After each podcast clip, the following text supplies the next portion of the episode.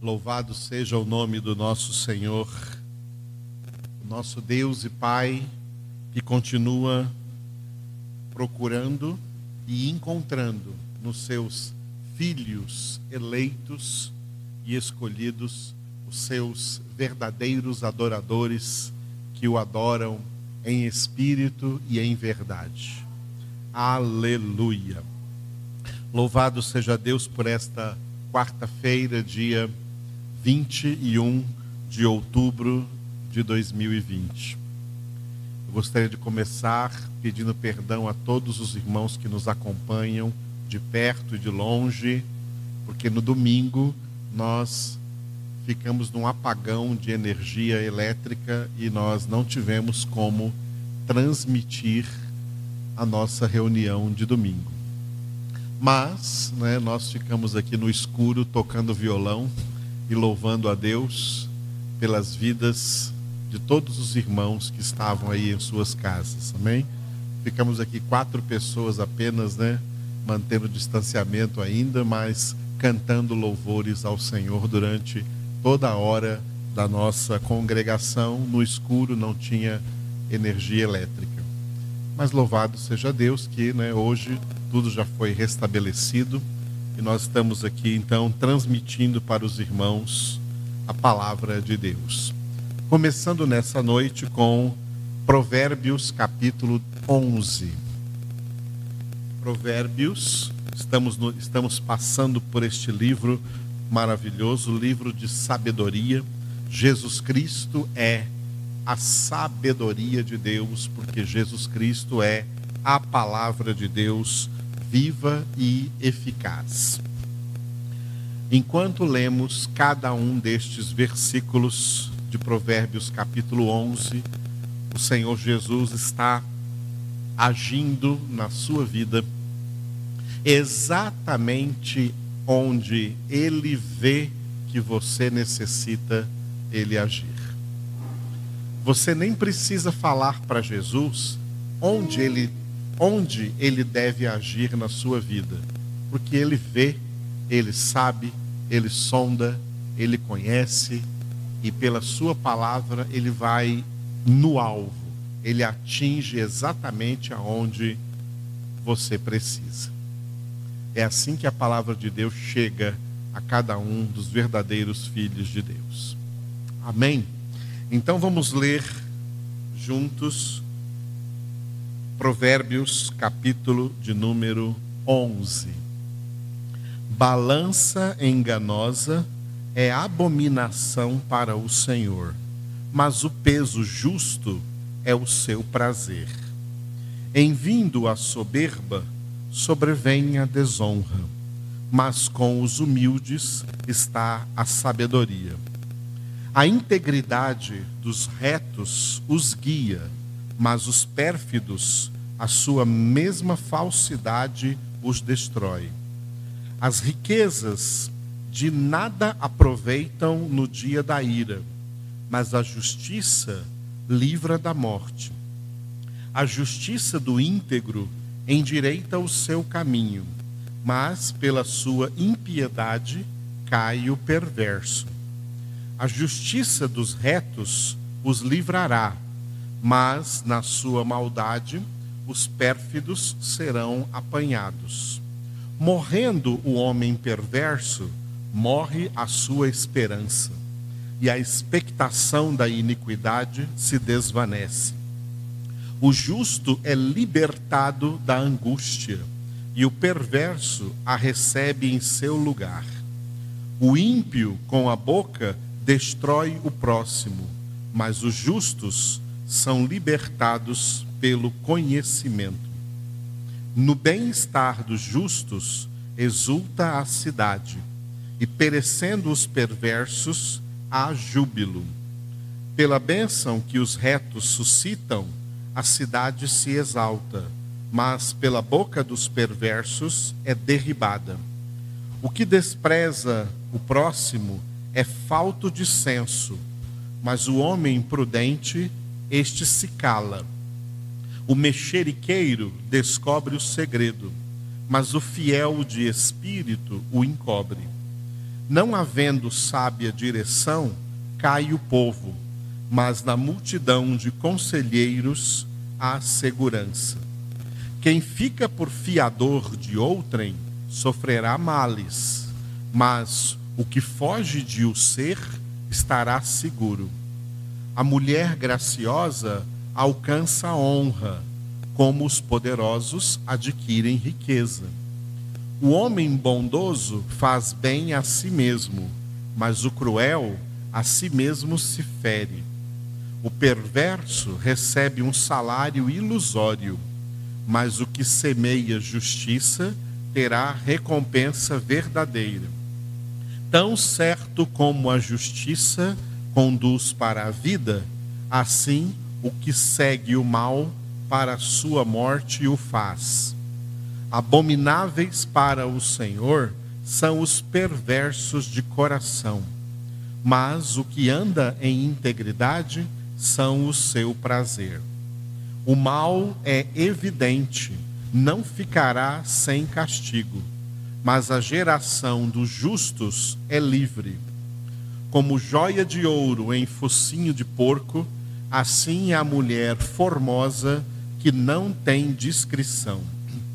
O desejo dos justos tende somente para o bem, mas a expectação dos perversos redunda em ira. A quem dá liberalmente, ainda se lhe acrescenta mais e mais. Ao que retém mais do que é justo, ser-lhe-á em pura perda. A alma generosa prosperará, e quem dá a beber será descedentado. Ao que retém o trigo, o povo amaldiçoa, mas bênção haverá sobre a cabeça do seu vendedor. Quem procura o bem alcança favor, mas ao que corre atrás do mal, este lhe sobrevirá. Quem confia nas suas riquezas cairá, mas os justos reverdecerão como a folhagem. O que perturba a sua casa herda o vento, e o insensato é servo do sábio de coração. O fruto do justo é árvore de vida, e o que ganha almas é sábio. Se o justo é punido na terra, quanto mais o perverso e o pecador. Aleluia. Este capítulo 11 de Provérbios, ele não tem uma sequência lógica, porque cada versículo é um provérbio. Então nós temos aqui 31 provérbios. E para cada um deles valeria uma pregação. Então seriam 31 pregações para cada um desses provérbios. Mas eu queria somente salientar três deles, três provérbios, né? aliás, quatro provérbios, e depois terminar em um último, rapidamente passando por esses quatro, porque é o último que eu quero falar mais. O versículo 1 está escrito: Balança enganosa é abominação para o Senhor, mas o peso justo é o seu prazer. O que isso significa? Que Deus não gosta de desonestidade em nenhum sentido. Deus tem prazer na honestidade sempre e em tudo quanto fazemos. Esse é o significado deste texto, que traz uma palavra né, é, metafórica, balança enganosa, nos leva a lembrar de é, comércios que pesam as coisas, né? Hoje em dia as balanças são ou não são, depende, fiscalizadas pelo Imetro, se estão com peso justo. Mas isso está sendo usado aqui como uma expressão metafórica, uma analogia, uma comparação para entendermos isso. Deus abomina a desonestidade. Deus tem prazer na honestidade, ok? Por isso que no versículo de número 24 está escrito assim: A quem dá liberalmente, ainda se lhe acrescentará mais e mais. Ao que retém mais do que é justo, ser-lhe-á em pura perda. O que fazem os desonestos?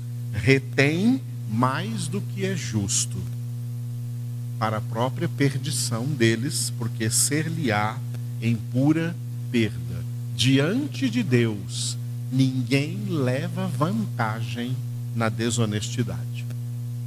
No versículo 9 está escrito assim: ó, que o ímpio com a boca destrói o próximo, mas os justos são libertados pelo conhecimento. Essa parte B do versículo, os justos são libertados pelo conhecimento, deve ser interpretada juntamente com João 8:32, onde Jesus disse: "E conhecereis a verdade, e a verdade vos libertará". Jesus é a verdade. A palavra de Deus é a verdade. A palavra de Deus nos justifica.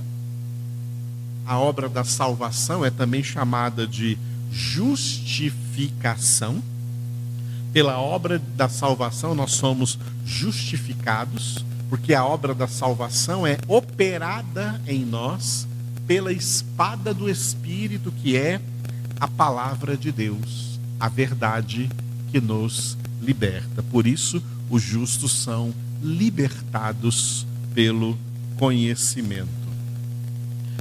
Versículo 20: Abomináveis para o Senhor são os perversos de coração mas os que andam em integridade são o seu prazer. Como no versículo 1 nós tínhamos desonestidade contra honestidade, aqui nós temos perversidade contra integridade. Gente perversa é gente abominável diante de Deus. Pensa que Deus ama os perversos? Os perversos não estão no alvo do amor de Deus, eles estão no alvo da justa ira de Deus, porque os perversos de coração são abomináveis ao Senhor. Mas os que andam em integridade, a única maneira de alguém andar em integridade é andar no caminho, na verdade e na vida que é Jesus. Esses são o prazer do Senhor. Tá? Por isso, versículo 21: o mal é evidente, não ficará sem castigo. Deus vê tudo, conhece tudo. Mas a geração dos justos é livre. A geração dos justos é a geração dos filhos de Deus aqueles que, conforme João capítulo 1, versículos 12 e 13, receberam Jesus e Deus, portanto, deu a eles o direito de serem feitos filhos de Deus. Estes não nasceram do sangue, nem da vontade da carne, nem da vontade do homem, nasceram de Deus.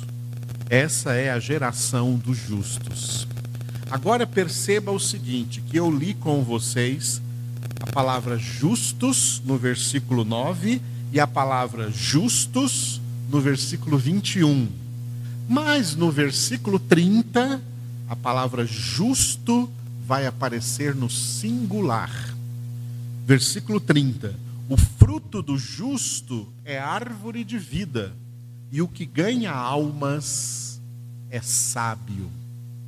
Os justos, no plural, que nós lemos lá atrás, eles representam os que são justificados pela obra da salvação. Mas este justo, em particular, aqui no versículo 30, que vem no singular, é só uma pessoa: Jesus. Jesus é este justo. Tá?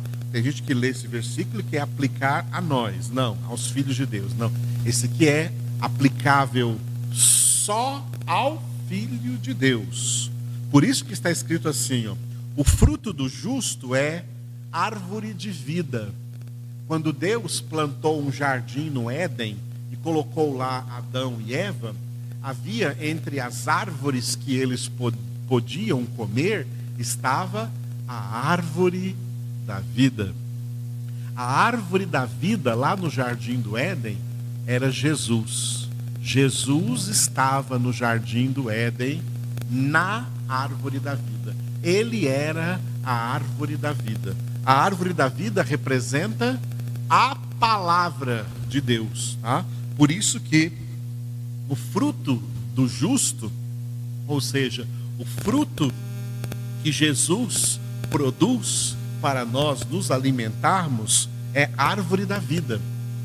Ou seja, é a palavra de Deus. E é com essa mesma palavra que o próprio Jesus, que é sábio, porque é a própria sabedoria de Deus, Jesus é quem ganha almas.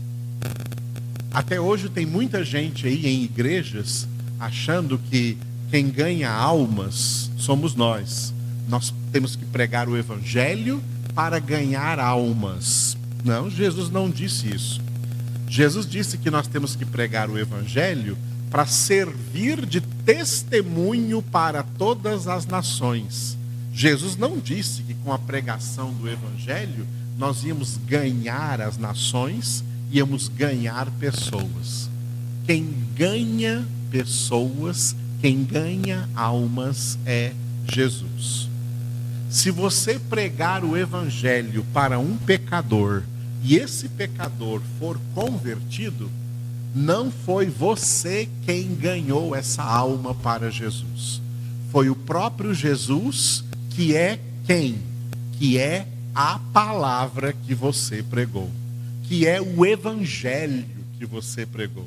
É a palavra que você pregou, o evangelho que você pregou para esse pecador é que é o poder de Deus para a salvação de todo aquele que crê. Não é você que é o poder de Deus. Não sou eu que sou o poder de Deus. O poder de Deus é a palavra de Deus. Quando nós pregamos a palavra para alguém, nós somos meramente instrumentos. Como este microfone é um instrumento. Agora, quem de fato ganhou a pessoa foi o Evangelho foi a palavra, foi Jesus. Jesus é o sábio que ganha almas. Ninguém ganhou você para Jesus. Foi Jesus mesmo quem te ganhou. E você não ganha ninguém para Jesus. É Jesus que ganha quem ele quiser. Quem tem experiência de pregar o evangelho já pregou o mesmo evangelho para pessoas que o Senhor converteu e o mesmo evangelho para pessoas que o Senhor endureceu, o Senhor não converteu. Isso, a conversão do pecador, não depende de quem prega, depende de Jesus querer, de Deus querer, porque Deus converte todo pecador que ele quer converter. É Deus quem age numa conversão.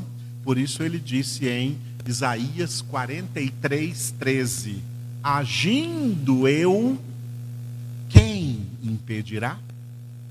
É o Senhor. Quando ele quer agir na conversão de alguém, nada o impede. Nem o mundo, nem o pecado, nem o diabo, nem os demônios, nem a própria pessoa. Nada supera a ação de Deus, nada frustra a ação de Deus. Mas quando ele não quer, ele endurece. Por isso, Paulo chegou nessa conclusão em Romanos capítulo 9, quando ele disse que Deus usa de misericórdia com quem ele quer e endurece a quem ele quer. Isso é plano de Deus, não é de homens não é de pregadores, não é de denominações, não é de instituições religiosas, não é de igrejas, é plano do Senhor. E então alguém pergunta: então para que pregar? Nós não pregamos para quê? Nós pregamos por quê? Nós pregamos porque esta palavra encheu os nossos corações. E a boca fala do que o coração está cheio. Nós não pregamos para quê? Nós pregamos por quê? Porque o Senhor encheu os nossos corações com a sua palavra, com a sua verdade. Mas o sábio que ganha almas é o próprio Jesus. É a palavra de Deus. Aleluia. Por isso nós te louvamos, Senhor Jesus, porque tu és o Verbo de Deus, tu és a palavra de Deus viva e eficaz. Palavra poderosa para operar como espada de dois gumes tanto salvação como também justa condenação. Todos estão debaixo da tua palavra. Ninguém escapa, Senhor, da tua palavra. Todos são alcançados para a tua palavra. Tanto aqueles que são alcançados para a salvação, como aqueles que são alcançados para a condenação como tu dissestes, ó Deus, no mesmo texto de Isaías 43, não há quem possa livrar ninguém das tuas mãos. E como está escrito em Hebreus 4, 12, 13, a palavra de Deus é viva e eficaz, e todos estão descobertos diante dessa palavra e diante de quem haveremos de prestar contas. Te louvamos, ó Deus, porque tu estás no controle soberano de todas as coisas e de todas as pessoas. Não existe nada neste universo fora do teu controle. Tu dominas sobre tudo, tu dominas sobre todos. Tu és o Senhor da história, tu és o Senhor do tempo, tu és o Senhor das nações, tu és o Senhor das vidas, tu és o Senhor dos senhores, o Todo-Poderoso, o nosso Deus. E por isso te louvamos, engrandecemos, glorificamos o teu nome. Aleluia.